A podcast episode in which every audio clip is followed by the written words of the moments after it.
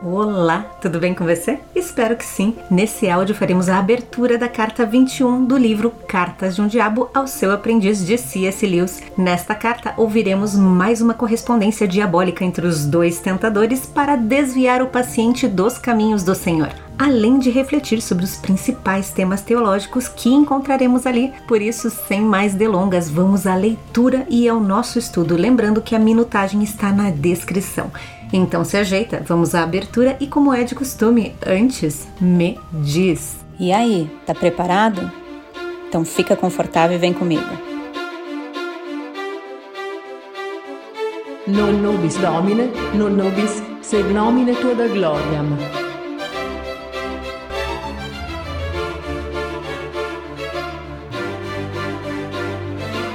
The Screwtape Letters by C.S. Lewis. Carta 21, primeira publicação no The Guardian, no dia 19 de setembro de 1941. Meu caro Wormwood, sim, um período de tentação sexual é um excelente momento para levar a cabo um ataque secundário à impaciência do paciente. Pode ser, inclusive, o ataque principal, enquanto pense que é o subordinado. Mas aqui, como em todo o resto, deve preparar o caminho para o seu ataque moral, nublando sua inteligência. Aos homens não irrita a mera desgraça, mas sim a desgraça que consideram uma afronta. E a essa sensação de ofensa depende do sentimento de que uma pretensão legítima lhes foi negada. Portanto, quanto mais exigências na vida possa fazer seu paciente ter, mais frequentemente ele se sentirá ofendido e, em consequência, de mau humor. Poderá observar que nada o enfurece tanto como encontrar-se num momento em que se contava com algo que estava a seu dispor e isso lhe ser arrebatado de imprevisto. O que o tira do equilíbrio é o visitante inesperado, quando havia uma promessa de uma noite tranquila, ou a mulher faladora de um amigo, que aparece quando ele desejava ter uma conversa particular com um amigo. Ainda não é tão duro e preguiçoso como para que tais testes sejam em si mesmos muito para sua cortesia. Irritam-no porque considera seu tempo como propriedade dele e sente que o estão roubando. Deve, portanto, conservar ciumentamente em sua cabeça a curiosa suposição: meu tempo é meu. Deixe-o ter a sensação de que começa cada dia como o legítimo dono de 24 horas. Faça que considere como uma penosa carga a parte desta propriedade que tem que entregar aos seus patrões e como uma generosa doação aquela parte adicional que atribui a seus deveres religiosos. Mas o que nunca deve lhe permitir é duvidar que o total do qual foram feitas tais deduções era em algum misterioso sentido seu próprio direito pessoal. Essa é uma tarefa delicada. A suposição que quer que ele continue tendo é tão absurda que, se alguma vez ele ficar em dúvida, nem sequer nós poderemos encontrar o menor argumento em sua defesa. O homem não pode nem fazer nem reter um instante de tempo. Todo o tempo é um puro presente. Pelo mesmo motivo, poderia considerar o Sol e a Lua como equipamento dele. Em teoria, também está comprometido totalmente a serviço do inimigo. E se o inimigo lhe aparecesse em forma corpórea e lhe exigisse esse serviço total, inclusive por um só dia, não se negaria. Se sentiria muito aliviado se esse único dia não fosse mais difícil do que escutar a conversação de uma mulher tola, e se sentiria aliviado até quase sentir-se decepcionado se durante meia hora desse dia o inimigo lhe dissesse: agora pode ir se divertir. Bem, se meditar sobre sua suposição durante um momento, tem que notar que, de fato, está nessa situação todos os dias. Quando falo de conservar em sua cabeça esta suposição, portanto, a última coisa que quero que faça é lhe dar argumentos em sua defesa. Não há nenhum. Seu trabalho é puramente negativo. Não deixe que seus pensamentos se aproximem minimamente dela. Envolva em penumbra e no centro dessa escuridão deixe que seu sentimento de propriedade do tempo permaneça calado, sem inspecionar e ativo. O sentimento de posse em geral sempre sempre deve ser encorajado. Os humanos sempre fazem reivindicações quanto às suas posses que soam igualmente engraçadas aos ouvidos tanto do céu quanto do inferno, e devemos encorajá-los a continuar assim. Muito da moderna resistência à castidade advém da crença dos homens de que são donos de seus corpos, que são como vastos e perigosos domínios pulsando com a energia que fez os mundos, nos quais eles se encontram sem o consentimento deles e dos quais podem ser expulsos ao bel prazer de outrem. É como se um pequeno príncipe colocado pelo pai por amor no comando de uma grande província sob a regência real de sábios conselheiros passasse a imaginar que ele realmente é dono de todas as cidades, florestas e sementes, do mesmo modo que é dono dos bloquinhos de montar com que brinca no chão da creche. Nós produzimos essa sensação de posse não apenas por meio do orgulho, mas também pela confusão. Nós ensinamos-lhes a não notar os diferentes sentidos do pronome possessivo, as sutis diferenças desde os meus livros, passando por meu cachorro, meu empregado, minha mulher, meu pai, meu mestre, meu país, até meu Deus. Nós podemos ensiná-los a reduzir todos esses sentidos ao de minhas botas, o meu de posse. Mesmo na creche, uma criança pode aprender a referir-se quando diz meu ursinho, não ao velho objeto de afeição com que se estabelece uma relação especial, pois é isso que o inimigo irá ensinar-lhes se não tivermos cuidado. E sim, o ursinho que eu posso fazer em pedacinhos se eu quiser. E de outro lado da balança, nós ensinamos os homens a dizer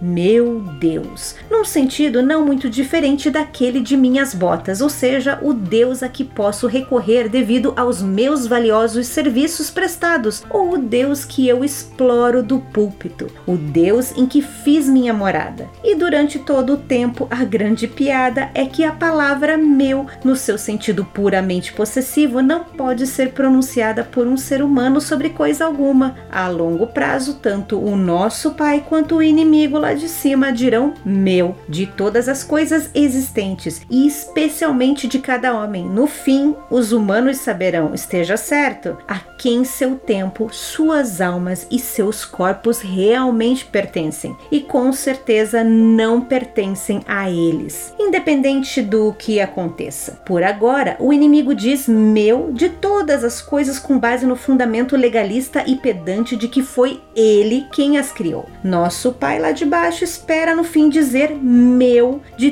todas as coisas com base no fundamento mais realista e dinâmico da conquista. Seu afetuoso tio, Screwtape.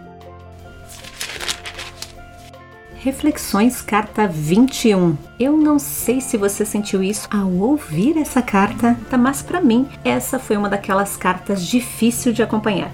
Parece que quanto mais simples e cotidiano é o tema da carta, mais desafiador é acompanhar o raciocínio de Lewis, que é um autor muito astuto ao escrever e não considera o seu leitor inferior, ou seja, a gente que lute para entender essas conexões entre os diferentes temas que o autor nos apresenta. Sobre essa aparente simplicidade de alguns temas, Gonzalez destaca como Lewis tem sido brilhante ao trazer para essas cartas as pequenas ações e atitudes que normalmente não reconhecemos como a raiz daquilo que nos nos leva a pecar. Bom, então nesse nosso estudo vamos tentar compreender onde Lewis quer nos levar. Nessa carta, Screwtape, pela sua resposta, dá a entender que as tentações lançadas contra a castidade do paciente não estão rendendo os frutos que os dois tentadores esperavam. Por isso, a mudança de estratégia se faz necessária. E Wormwood procura conselhos sobre como colocar em prática o pecado da irritabilidade Gonzales até recria o que ele imagina ser a carta a qual Screwtape está respondendo e ele imagina algo mais ou menos assim.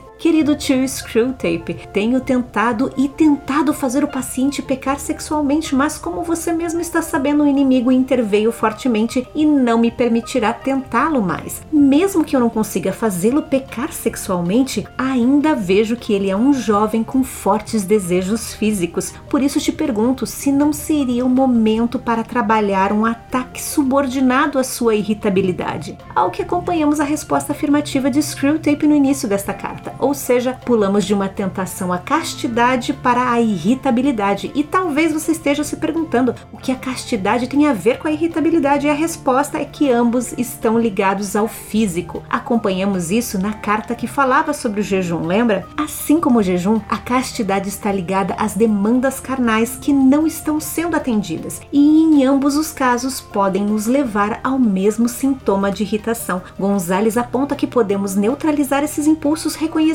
que o aumento da raiva, irritação e frustrações são muitas vezes resultados de nossos esforços em não deixarmos os desejos da carne ditar o nosso comportamento. Encontramos nas escrituras diversas passagens sobre nos mantermos alerta, orai e vigiai. Já em Romanos capítulo 6, somos lembrados por Paulo que nosso corpo físico é carnal e ainda não foi redimido. Por essa razão, sempre existe a oportunidade para o pecado entrar e devemos não nos deixar dominar. Em Gálatas, capítulo 5, nos versículos 16 e 17, está escrito assim: Por isso digo, vivam pelo Espírito e de modo nenhum satisfarão os desejos da carne, pois a carne deseja o que é contrário ao Espírito e o Espírito o que é contrário à carne. Eles estão em conflito um com o outro, de modo que vocês não fazem o que desejam. Screwtape diz que o aspecto mais importante para a preparação do ataque moral começa na mente. Ele fala sobre o escurecimento do intelecto. Gonzales nos relembra que o pensamento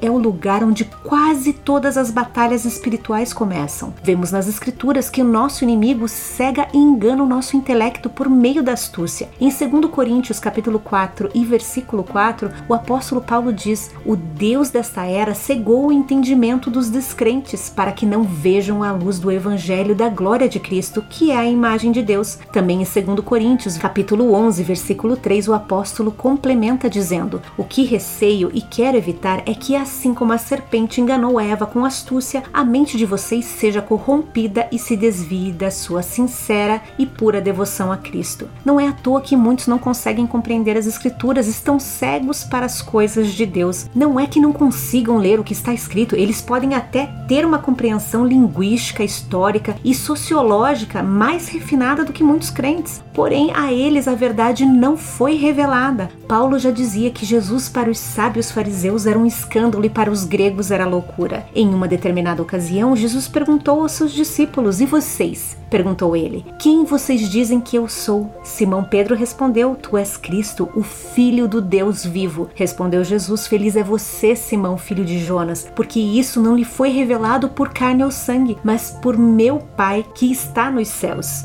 Esta passagem está em Mateus 16 e podemos ver como a revelação vem de Deus. Porém, mesmo tendo nascido de novo em Cristo, somos carnais e precisamos estar atentos para que os nossos impulsos, como a irritabilidade, não nos leve a viver moldados por nossos desejos. Em Romanos, capítulo 8, versículos de 5 a 7, o apóstolo Paulo fala sobre essa luta entre a carne e o espírito e ele diz assim: Aqueles que são dominados pela natureza humana pensam em coisas da natureza humana, mas os que são controlados pelo espírito pensam em coisas que agradam o espírito. Portanto, permitir que a natureza humana controle a mente resulta em morte, mas permitir que o espírito controle a mente resulta em vida e paz, pois a mentalidade da natureza humana é sempre inimiga de Deus, nunca obedeceu às leis de Deus e nunca obedecerá. Gonzales nos relembra que devemos buscar pelas verdades e luz das Escrituras, principalmente porque vivemos em um mundo que afirma exatamente o oposto. Dessa forma, estaremos preparados para lidar com as situações que parecem tão comuns como a irritabilidade. Como sempre, Jesus nos mostrou como devemos agir frente às tentações. Por exemplo, quando Satan se aproximou de Eva lançando dúvidas sobre os mandamentos de Deus, ele foi bem sucedido enganando-a, como está lá em Gênesis 3. Porém, quando Satan tentou a mesma coisa com Jesus, o resultado não foi o mesmo. Jesus se recusou a entrar na discussão e citou as escrituras em resposta às palavras astutas do diabo, como está em Mateus 4 e também como bem acompanhamos no livro Paraíso Reconquistado de John Milton. Precisamos ter em mente que Jesus não entrou nesse período de tentação sem preparação. Ele conhecia as escrituras e é assim que também devemos nos preparar. Gonzales reforça que uma das principais táticas que vimos repetidas vezes ao longo das cartas é a maneira como Screwtape encoraja Wormwood a fazer com que o paciente se concentre em seus sentimentos e emoções. Nessa carta 21, Screwtape foca na raiva e irritabilidade, e de acordo com as escrituras, qualquer pessoa com um padrão de raiva está com sérios problemas, como disse Jesus lá em Mateus capítulo 5, onde lemos: Eu, porém, lhes digo que basta irar-se contra alguém para estar sujeito a julgamento. Quem xingar alguém de estúpido corre o risco de ser levado ao tribunal. Quem chamar alguém de louco corre o risco de ir para o inferno de fogo.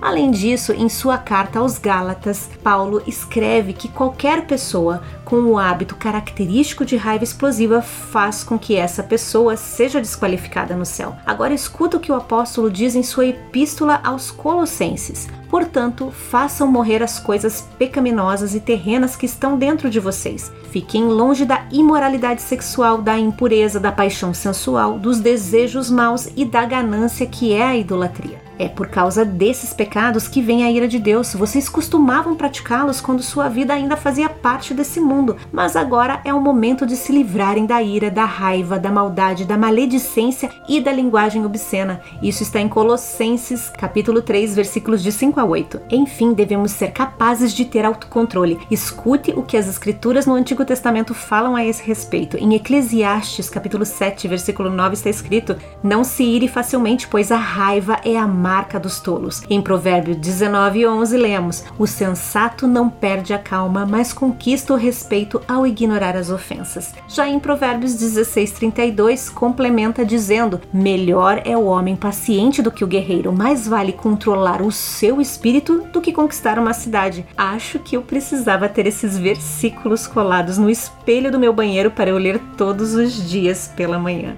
Retornando à carta, Screwtape aponta que uma das maneiras mais bem-sucedidas de garantir a irritabilidade é atingir o nosso senso de direito e justiça, ou seja, quando nos sentimos injustiçados ou tendo os nossos direitos removidos, qualquer negação produzirá uma grave ofensa. Lewis nos revela que muitas vezes nosso mau humor vem porque sentimos que alguma reivindicação legítima foi violada ou roubada de nós. Aqui, Screwtape aponta que uma boa tática é fazer com que o paciente dê um valor extremo ao próprio tempo. O velho tentador aponta o óbvio, que não temos nenhuma verdadeira propriedade sobre o nosso tempo. O tempo não é apenas um presente de Deus para nós, mas como cristãos, somos lembrados que nada possuímos, somos simplesmente administradores e todo o nosso tempo deve ser entregue aos propósitos de Deus. Refletindo agora sobre a questão do tempo, todos nós começamos cada dia com 24 horas e que tecnicamente pertencem a Deus. Ele é o mestre, nós somos o servo. Deveríamos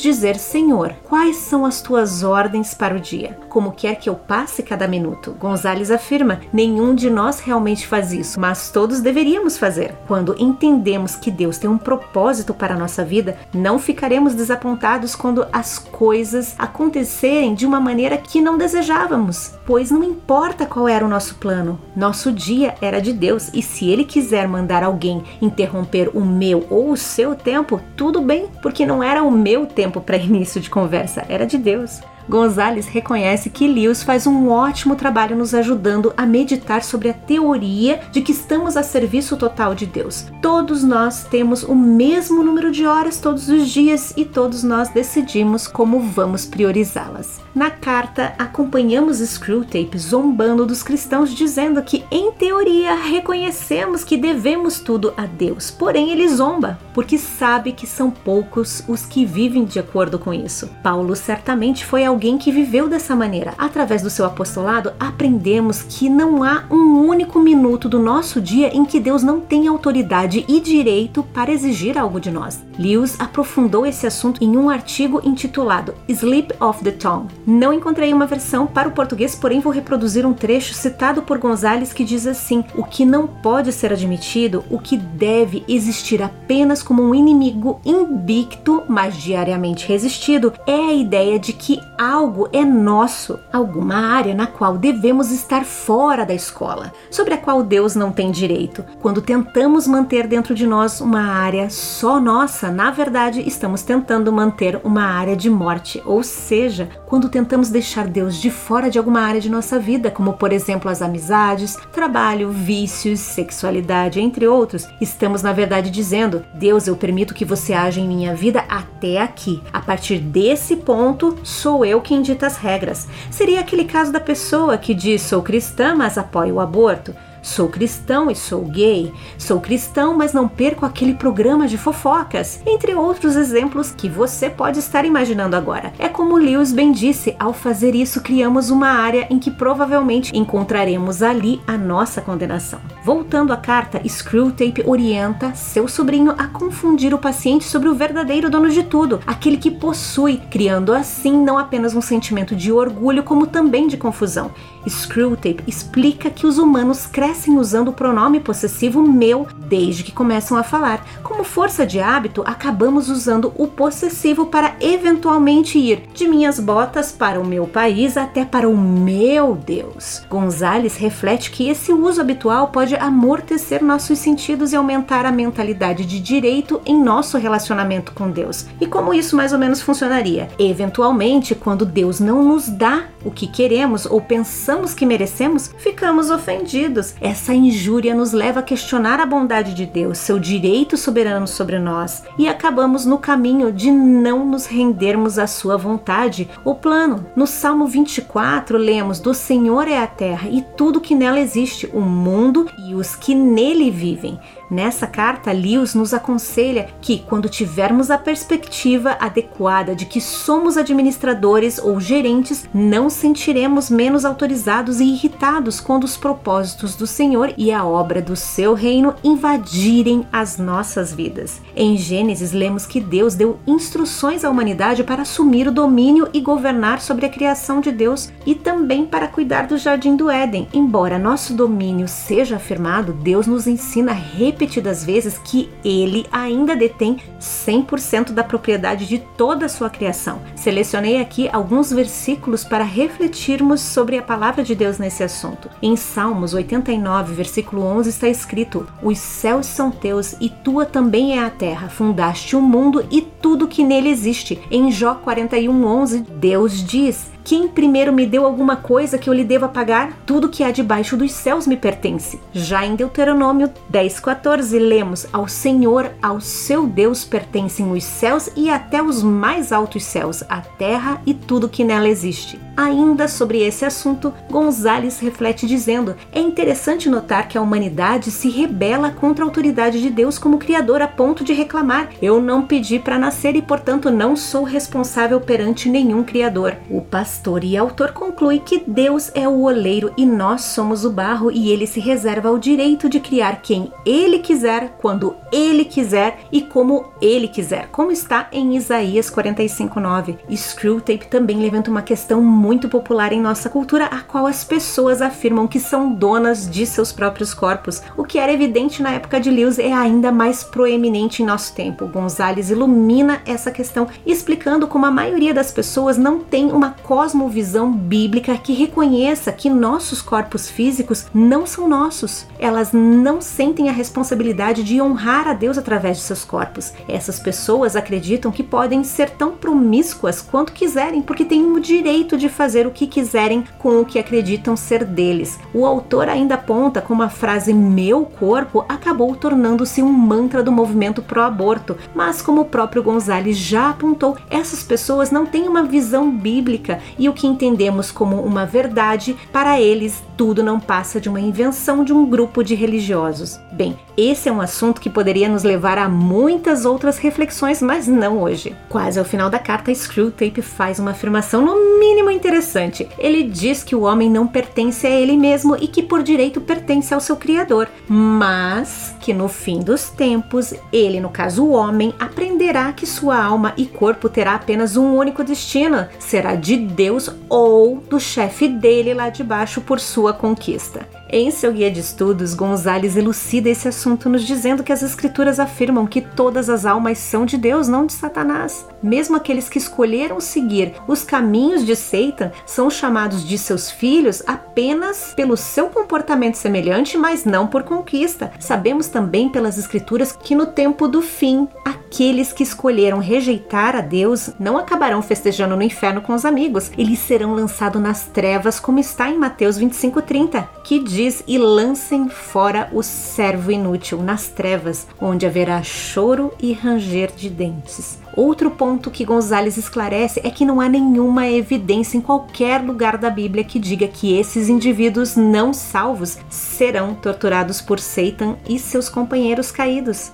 Então, de onde temos essa ideia? Muito provavelmente por conta de algumas obras da literatura. Um exemplo é a nossa próxima leitura, a Divina Comédia de Dante, em que o diabo Lúcifer encontra-se no nono círculo do inferno torturando os três maiores traidores da história, Judas, Brutus e Cássius. Já no cristianismo bíblico, o diabo será castigado no inferno. Ele não é carcereiro, mas sim prisioneiro. Somos advertidos por Jesus a não temer os algozes humanos que só podem destruir o corpo, mas Deus, o Pai, que pode destruir e julgar tanto o corpo quanto a alma no inferno, como está em Mateus, capítulo 10, versículos de 26 a 28, que diz assim: Portanto, não tenham medo deles, não há nada escondido que não venha a ser revelado, nem oculto que não venha a se tornar conhecido. O que eu lhes digo na escuridão, falem à luz do dia. O que é sussurrado em seus ouvidos, proclamem dos telhados. Não tenham medo dos que matam o corpo, mas não podem matar a alma. Antes, tenham medo daquele que pode destruir tanto a alma como o corpo no inferno. Biblicamente,